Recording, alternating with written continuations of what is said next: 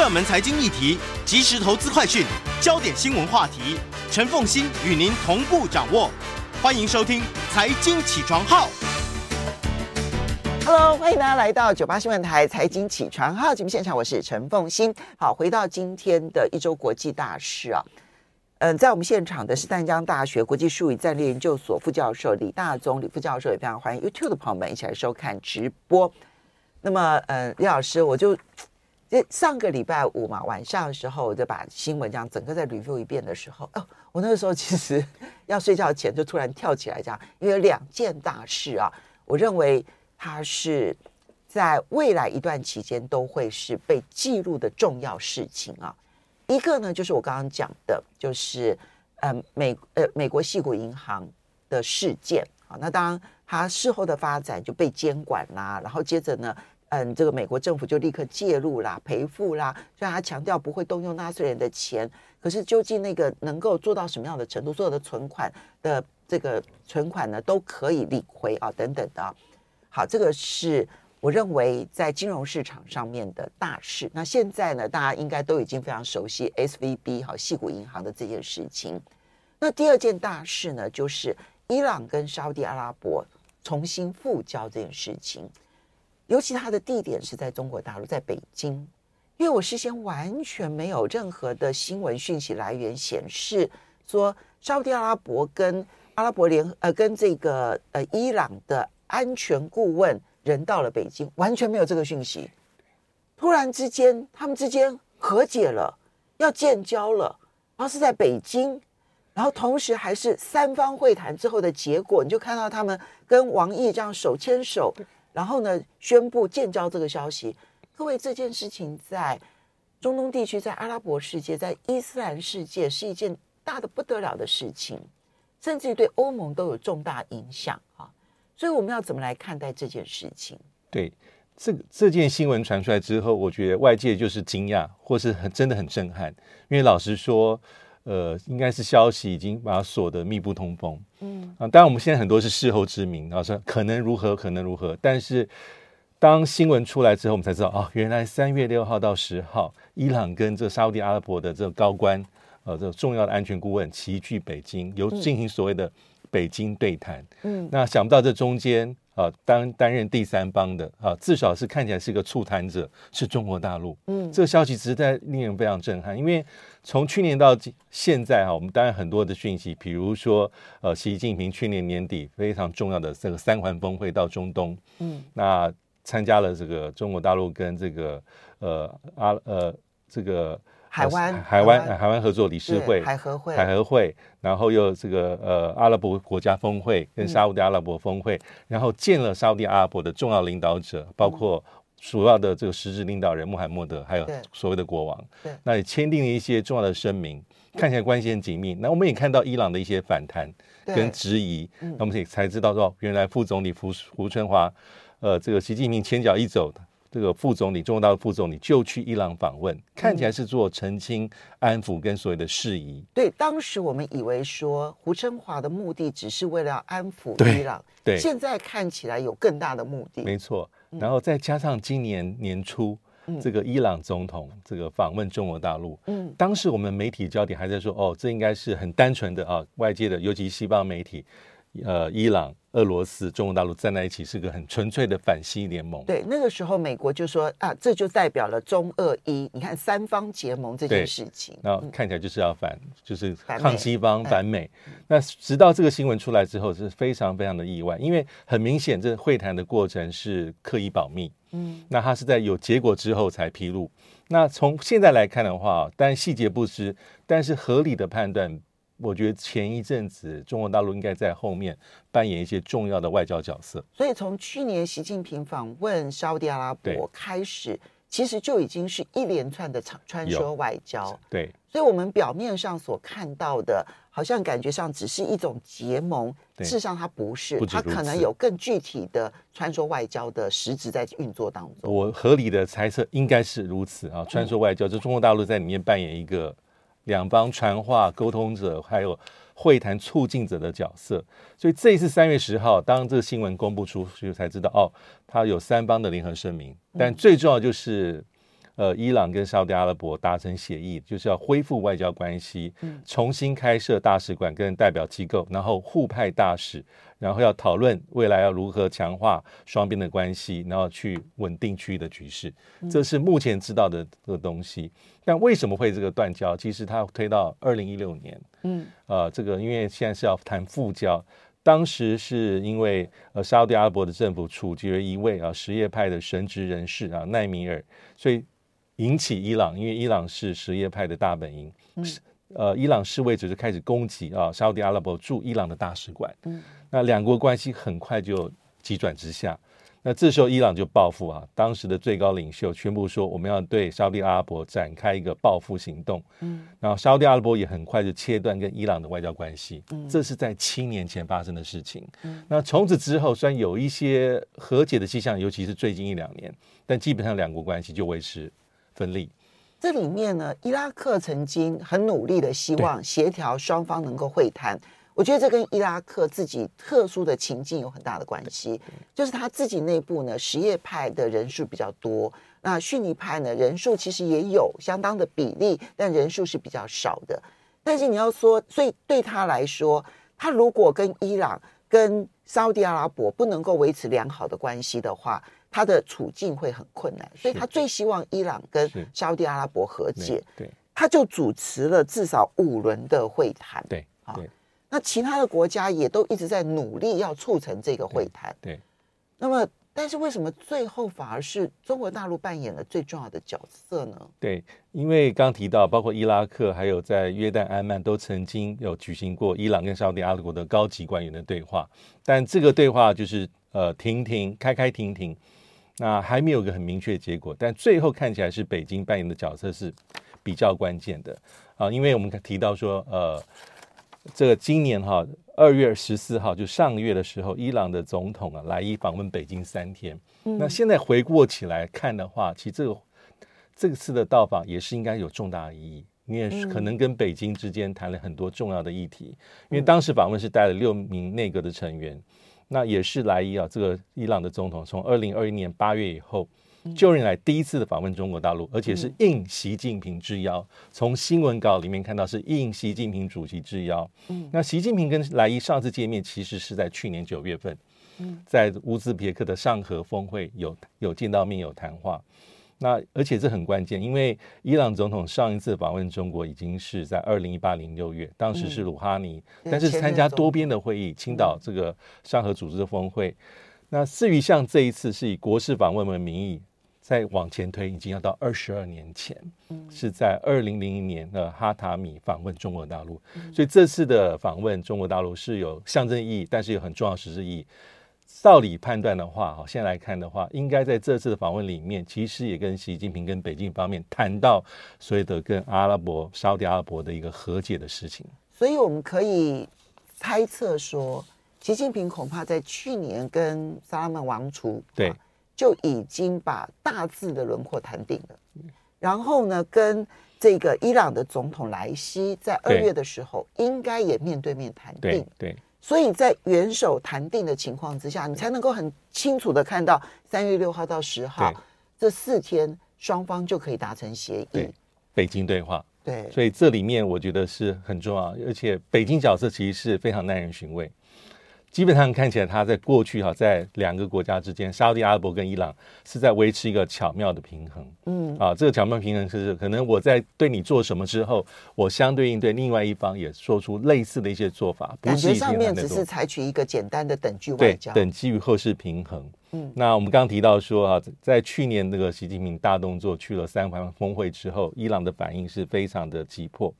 那也看到胡春华的一些一些动作，但我觉得这背后啊，这一次达成这样的协议，那看起来北京扮演重要调人，我觉得还是符合各方利益的。嗯，照理说应该就是三方各取所需啊，这个所谓的沙乌地阿拉伯跟伊朗的复交，而且是两方都愿意说，我最后是在北京。完成最后一里路，宣告说我们有一个决决议要所谓的复交，嗯、同时也其实把这个面子也是做回给北京。嗯，那对对，当然在联合声明当中还有感谢伊拉克跟阿曼，对对对，对，那你就凸显出这两个国家他有多么在乎这件事情。是，不过嗯，整个各个各方的反应是如何？我觉得这也有趣。对，呃，我觉得最有趣当然是美国，因为美国的讲法是他一定要讲欢迎。因为这这是我啊，这个也许可以促进区域的和平稳定，你看这应该没有人要反对。但他又补了几句话，就是耐人寻味了。就呃，他说意思是说要确认啊，伊朗是一个值得信赖的一个对话对话者、对话方啊。因为美国其实这几年一直跟伊朗还是站在对对立面，应该从二零一八年到现在非常明确。一般认为说啊，从川普要退出伊朗核协议之后，可能拜登上台之后可能会扭转，但是现在看起来是并没有。所以当这消息传出来之后，当然在这个呃共同文件里面，他感谢啊，包括伊拉克啊，包括阿曼、阿曼等等，所以这是一个多边促进嘛。但多边促进里面，毫无疑问，北京的角色应该是最关键、最重要的。那在这个时候啊，传出来，本来大家认为说习近平呢，应该会是在。四月的时候访问俄罗斯跟普京见面，可是现在传出来说时间可能提前了，可能是下个礼拜，甚至于昨天呢是《华尔街日报》先报道的哈，《华尔街日报》报道说习近平呢会在，而且是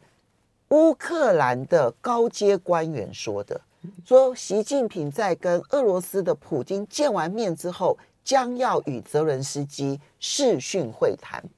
当然，现在我们因为这里面，嗯、呃，北京到现在为止都没有证实这些事情，不管去俄罗斯或者是要跟泽连斯基会，呃，这个视讯会谈。但是呢，《华尔街日报》也不是无的放矢，他引用的是乌克兰的高阶官员的说法，而泽连斯基也不断的表示，他希望能够跟习近平见面。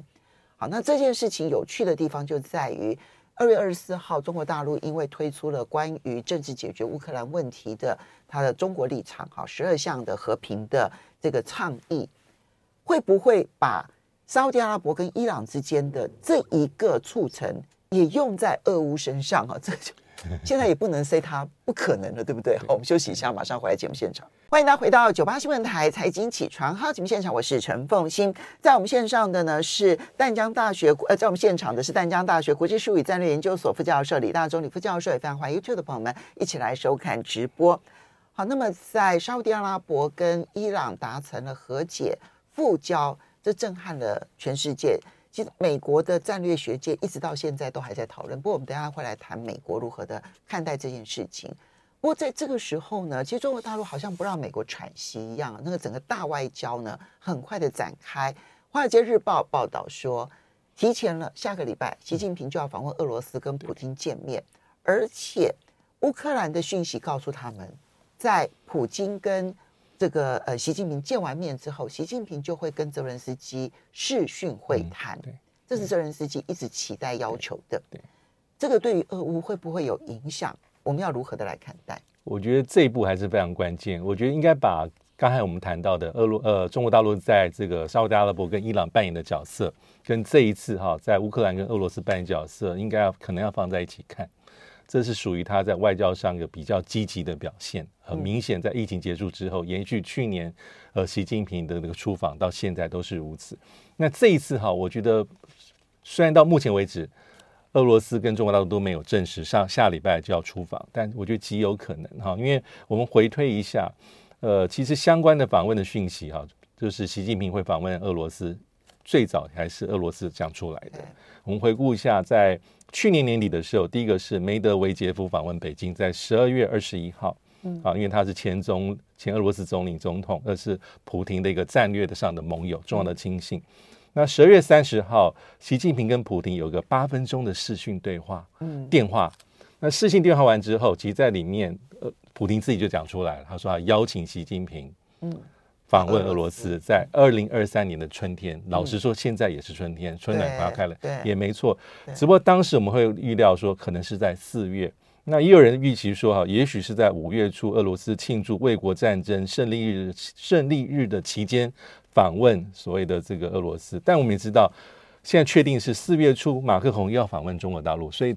所以时间可能都要错开。四月初，马克宏要访问，要去中国大陆。对，所以他不太可能四月初。如果在马克宏之后，那跟马克宏之前意义还是不一样。对对对，所以他，所以这一次第一看起来第一次的出访，应该是今年习近平是去了俄罗斯，这也还是有他重要的政治象征意义。再加上呃，这个二月底的时候，不是王毅有欧洲五国行，对，五国行的最后一站就是去了俄罗斯，所以那时候大家讲说是在为这次的出访最最后的铺陈，还有定案。那当然也跟他要这个呃中国大陆要发表十二点的和平和平立场倡议倡议是有相关的。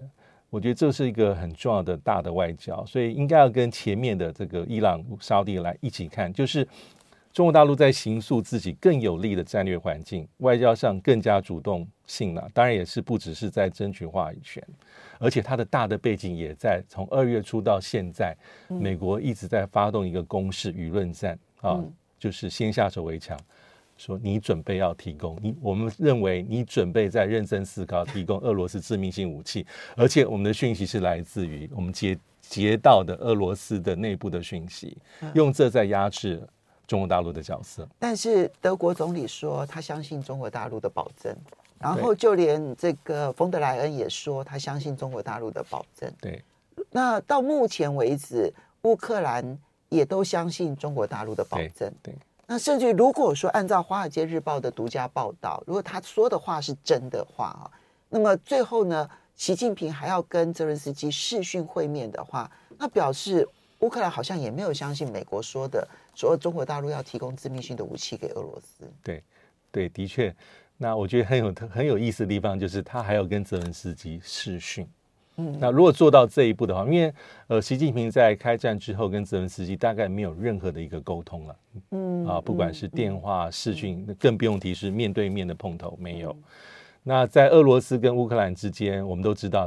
中国大陆现在目前想要扮演比较重要的中介角色，嗯，但你说是不是等距？我认为当然不是等距，它跟俄罗斯当然是更亲一些，但他尝试在这里面扮演某种程度的中道者，嗯，中呃中介者，至少第三方乌克兰觉得信任，呃，对乌克兰信任，而能够跟俄罗斯说得上话，对，也能够给予俄罗斯一定的压力。然后同时呢，对于乌克兰的战后重建也有帮助的。对对，那十二点方案基本上就希望面面俱到。嗯，那希望能够满足乌克兰、俄罗斯还有欧洲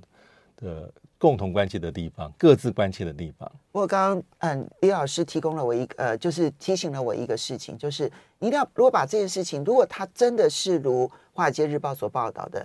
那么可能三月就要去访问俄罗斯，之后甚至于要跟泽伦斯基视讯会谈。接着四月初，马克宏就要到北京来访问。不要忘了，马克宏来访问，一定也会谈乌克兰问题。会，会。那这整件事情是要把它串联起来来看待。对，是。好，那当然这是后续了。不过我们接着就要来看啊，因为在伊朗跟沙乌地阿拉伯这件事情，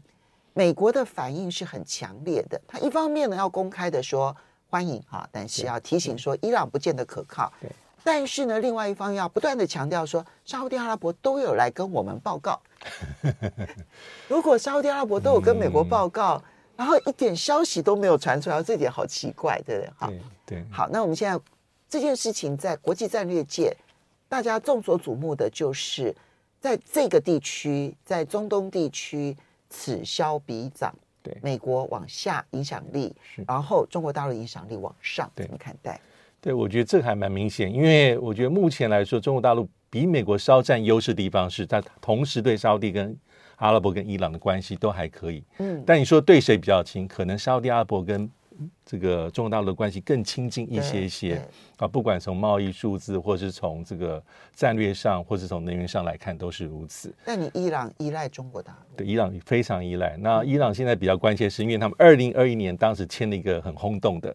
中伊之间的二十五年合作方案，里面是画了很大的大饼，牵涉到四千亿美金的一个相关的合作，包括石油、能源、基础建设。但是伊朗方面也会有一些埋怨，就是说到目前为止，二零年到现二零二一到现在，其实中国大陆实现的比较少，包括投资的数字都还不如中国大陆对区域里面的其他国家那么多，这是他所关切的。但伊朗很明显依赖中国大陆会比中国大陆依赖伊朗来的多一些。那中国大陆跟沙乌地阿拉伯的关系是还算蛮稳健的，不管从贸易、从战略、从能源方面都是如此。但对美国来说，哈，老实说，他这几年在中东地区有一些他战略上的收缩，因为他希望把更多的精力、还有更多的资源跟注意力是放在印太地区。我要在这地区里面看盯盯着中国大陆，去把重心放在那边。那与此同时，对美国还有一个比较不利的地方，就是美国同时跟伊朗跟沙特阿拉伯的关系都出现不同程度的，不能讲交恶，至少是不好。那伊朗就不用说，到目前为止就是对立面了，没有任何缓解的迹象。而且美国我记得前几天还在盯着，呃，伊朗的哪一件事情印象很深啊？现在脑袋有点没有办法直接出来。那但是呢？美国跟沙特阿拉伯的关系这几年也有一些微妙的变化，其实不比过去。传统上，美国跟沙特阿拉伯关系非常紧密的，嗯，呃，能源那换取我对你的一些安全上的维持啊，外交、军事、军备的提供等等等等。但从二零一四一五年呢，石油方面，因为美国跟沙特阿拉伯的竞争关系更明确，因为对他们现在已经不是买方卖方的关系了，他们现在已经是竞争者的关系，都在外销出口石油。对，然后再加上拜登跟沙特阿拉伯关系搞搞不定，老实说是搞不定的。就是他上台之前姿态拉太高，哈少吉人权民主，那上任之后，因为俄乌战争，他要缓解能源的一些制裁俄罗斯的一些新的需求，所以我们印象很深。节目中有提到，去年七月份他好不容易有一次所谓的中东行，但是基本上是没有达到他的目标，其实蛮失败的，无功而返啊！因为当时沙特阿拉伯的王储并没有。当面承诺，他说：“哎，我就要呃支持 OPEC Plus，我要增产。没有，而且在十一月、十月的时候，马上他做出决定倒过来，我要减产，让美国跟沙特阿拉伯关系、关阿拉伯关系到目前为止都没有办法回到比较紧密的状态。所以，嗯、所以从这一次美国的反应来看，中国大陆在里面扮演的重要的第三方的角色，美国是我觉得是吃味的。”而且是感觉上是警戒跟防范的，嗯，感觉到威胁，有呃威胁，对。嗯，我看到《纽约时报》其实在报道这一则新闻的时候，分析这一则新闻的时候，一开始的时候就说这是一个美国的挫败哈，然后就说因为美国的盟友沙特阿拉伯跟美国的敌人伊朗靠得越来越近了。对，其实我在看到这种分析模式的时候呢。嗯你就会知道说，为什么美国是不太可能促成沙特阿拉伯跟伊朗之间的合作的，因为他把伊朗视为敌人。对，那沙特阿拉伯不管我对你的人权有多少指指点点，你是我的盟友。对，所以你只能跟我一起，你不能跟我的敌人友好。对，坐下来谈和平。对，那你这样怎么有可能会有和平之路呢？嗯，所以这就是美国目前的一个比较大的一个挑战。嗯，对。好，这个是我们所看到的这一个呃，伊朗、沙特阿拉伯，因为后面在中东国家还会有后续的影响，包括他们之间的代理人战争，比如说像也门的战争，会不会因此有所缓解？我我相信一定是这个区域大家最关心的一件事情啊。好，接下来再来看到的是另外一个和解，那这也的也是和解，这是由美国所促成的韩国跟日本的和解。嗯，那这个和解。那么，嗯，看起来就是韩国总统尹锡悦他一人这个当官哈，就完成了这一项和解。但是韩国内部能不能够接受，而美日韩的未来又会如何的发展？对，这个应该是美国最想要看到的。老实说，从川普到现在啊，因为过去啊，美国跟日本还有美国跟韩跟韩国都非常紧密，因为是美国在亚太地区重要的战略盟友。但是日韩之间的关系，通都是民主国家。那也是个重要的伙伴，但日韩常常会受限于一些历史问题，不管是慰安妇，还有呃，像是还有比如说主导独岛啊主权的争议，或是像这一次的这个所谓的这个征用征用征用这个民工啊，这些议题会成为呃日韩之间三不五时会发作的不定时炸弹。那这一次哈，因为尹锡悦的政策是比较亲美，很明显。他虽然也尝试跟中国大陆保持一定的关系，啊，但是很明显跟过去的文在寅的政府是还是截然不同。嗯，所以我们印象很深是在三月一号，在这韩国三一运动一百零四周年啊这个演讲里面，他的支持就已经引发一些外界很多的讨论。好，我们稍微休息一下，等一下回来看美日韩。欢迎大家回到九八新闻台财经起床号节目现场，我是陈凤欣。在我们现场的是淡江大学国际事务与战略研究所副教授李大宗李副教授，也非常欢迎 YouTube 的朋友们一起来收看直播。好，我们来看这个韩国总总统啊，尹锡悦，其实从三月一号开始，他整个三月其实就是非常积极的在拆解跟日本之间的所有的争议，不管是先从。三月一号，这是重要的对韩国而言重要的解放日啊。他去强调说，嗯，日本呢现在已经不是帝国主义的侵略者了，他现在呢是我们的重要的合作伙伴。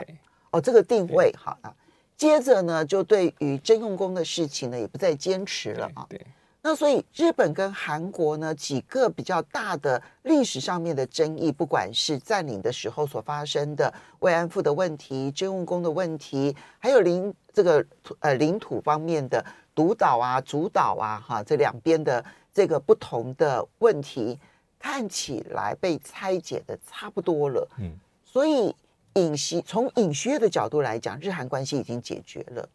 可是他自己内部摆平了吗？我觉得内部还是有一些很也不小的反弹声让啊，包括民间的团体，包括韩国的目前的在野党，都已经在前一阵子有一些示威抗议的活动。那主要就是因为他这个拆弹，就是呃，我觉得主要是他的一个设想。那这设想后面，我觉得美国还是扮演拜登政府扮扮演非常非常关键的角色，因为这征用工事件，老实说，在过去几年一直是韩国内部。跟日本的一个很重要的一个一个重要的问题，因为一九一零年到四五年啊，日本当时占领朝鲜半岛期间，的确是有强迫朝鲜人这种劳动的状况。那这议题其实，在二零一五年，当时的这个朴槿惠政府已经有跟日本达成一个协议，啊，由日本来道歉，然后提出十亿日币成立一个和解基金会，来帮助那些受害者还有他的家属。但是在二零一八年哈文在寅执政时期，他认为说哈这个日本做的不够，诚意也不够，所以把基金会给解散掉。意思是说，把原来我跟日本的协议有点废除掉。那到二零一八年年底，当时韩国最高法院的判决又判决说，日本制铁、三菱重工，你们要赔偿这些劳工的征用劳工的受害者经费。那当时日本企业是日本是拒绝执行，所以韩国这些民间的团体是向法院申请可以。扣押充公日本企业在韩国相关的资产，从那时候开始，我们看到日韩关系就起了一些波折。从二零一八年年底之后，关系迅速冷却啊，因为而且相互报复。当时的菅义伟甚至警告说：“哈，因为我们的财产可能会被充公，所以他警告说，如果这样的话，我不参加中日韩峰会。那而且相互，日本还制限制啊，呃，向韩国出口所有的半导体关键材料。”那韩国也报复啊！我们有印象的话，韩国说曾经有一度说我不签韩日军事情报的交换协定，这让美国非常紧张。所以对美国来讲的隐患就是美日美韩很 OK，但美日韩不行。假设美日韩不行，就没有办法去确保美国在印太地区、亚太地区的战略战略利益，包括一个表面上讲防北韩，其实隐而不宣的是中国大陆在防中国大陆。所以这一次，所以尹锡悦做出三月一号的这个演说，还有三月六号他所提出的一个方案，这方案就是代偿，就是说由不向日本提出所谓的赔偿，而是由韩国的这个官方的基金会，透过韩国公司出面投资筹筹措经费，代为支付二零一八年韩国这个最高法院的一个所判定的赔偿金。所以这个消息传出来之后，呃，就是部分的韩国的这个民众啊，或者民意还有反对呢，会说这感觉起来很奇怪，你到底是哪一国的总统？对，韩国自己捐款，对，然后成立一个基金，对，然后负责去赔偿日本的。征用工的问题，对所产生的受害赔偿，对，所以韩国内部是有反弹压力，说有点丧权辱国，丧权辱国了，而且用这么低的姿态去看待日本一贯对这议题的冷漠跟无情。但这个三月六号韩国的方案提出来之后，其实日本的回应很快哦，这个日本的岸田文雄政府马上回应说欢迎。而且这是一个让日韩关系重返健康最重要的举动，他非常肯定，有利于日美韩三边做进一步的协调跟合作。拜登也很快讲，拜登说这个哈标志着美国最重要的两个亲密盟友之间的合作，开创历史性的新的篇章。然后就确定了，尹锡悦三月十六号受日本访问，访问日本；四月二十六号访问美国，国事访问，先去日本。再三月十六号，也就是这一个礼拜四，对，要去日本访问、嗯、啊，应这个这个岸田之邀。然后四二六是对美国，而且是国事访问，就是高层级，就不是说我只是蜻蜓点水谈了之后就又飞回去，没有，跟上次消息不同啊。所以尹锡悦，所以尹锡悦呢，一连串的去拆除日韩之间的炸弹，对，既换到了访日，更换到了高规格的访美，好，所以美国就给了他这样的高规格。当然，这个后续就要看韩国，因为韩国内部啊，不同的政党对对于如何处理日本的关系以及处理美国的关系，一直有不一样的看法，而且就是很两极的看法。你看到朴朴槿惠跟文在寅就不一样，对，那文在寅呢又跟尹锡悦不一样。那我们现在，因为他五年换一次总统啊，所以当至少可以在可以确定是在尹锡悦的这任期之内，美日韩这个同盟关系会很快速的进展哈。对。好，那接着我们就要来看的是，在这样子的一个环境之下，我们来看各个国家的国防支出的大幅度的成长。当中国大陆在两会期间已经公布了他们的国防支出呢，是一点五五兆，就今年是一点五五兆人民币，和台币大概六点八兆新台币，比二零二二年增加百分之七点二。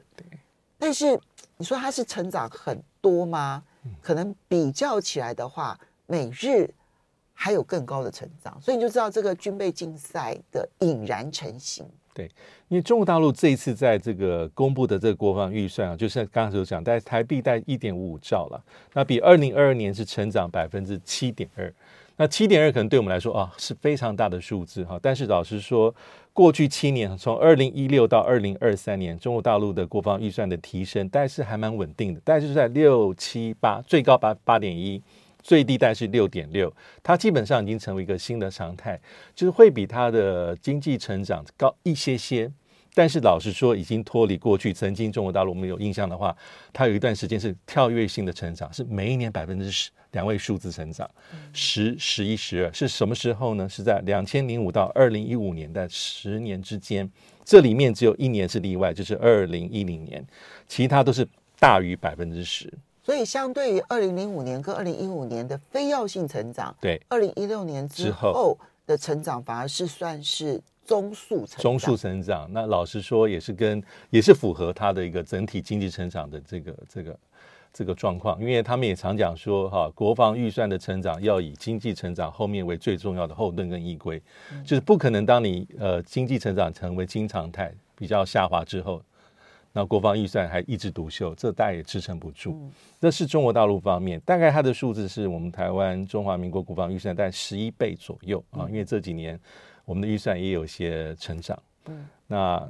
日本呢？日本我们节目中也讨论过，岸田文雄基本上他的方针大的方向也是要提供日提升日本的防卫预算。嗯，所以这一次哈，日本众议院刚通过的二零二三年日本防卫的预算是六点八兆日币，大概是相当于台币的一点五兆左右。那这个预算还是很高的，因为。呃，岸田文雄他是希望啊，实现说到五年呢、啊，二零二七年日本的防卫预算能够提升到日本的 GDP 的百分之二的目标。现在规预算预期是大概是将近八点九兆日币，因为因为如果是 GDP 百分之二，基本上也蛮像是呃北约希望会员国国防预算到百分之二的状况。嗯，那而且希望未来五年日本防卫预算的总规模达到四十三兆日币。嗯，那这是日本，那美国其实也差不多，在三月九号的时候，拜登公布二零二四年的财政预算，提交日本美国国会，当然后面还需要审议的过程是很漫长的。但从这份出出出炉的预算案来看，美国的国防预算二零二四年会计年度是八四二零亿美金，八千四百二十亿美金，相当于台币快二十六兆，比去年大概成长了百分之九点多。呃，好像是。哎，我看好像是比二零二三三，嗯，其实其实我去查了，去年是七千多亿，七千多，是成长了百分之九点多，是是。嗯，那这里面的钱，呃，大概有一千七百亿是武器采购，一千四百多亿是研发。老实说，美国还是独一无二的全球。嗯，他以前我们看 CIPRI 的一个。瑞典斯德哥尔摩国际和平研究所，它可以一打十二十三，但现在大概是一打十了，所以它大概相当于第二名到第十多第十一名的的钱。所以每次看到美国在说别人军事扩张的时候，就想说，嗯，美国 好蛮有趣的啦。好，这个是呃，在过去这一年呃一个礼拜当中的几件大事情哦，来跟大家来分享。不过拜登的这一个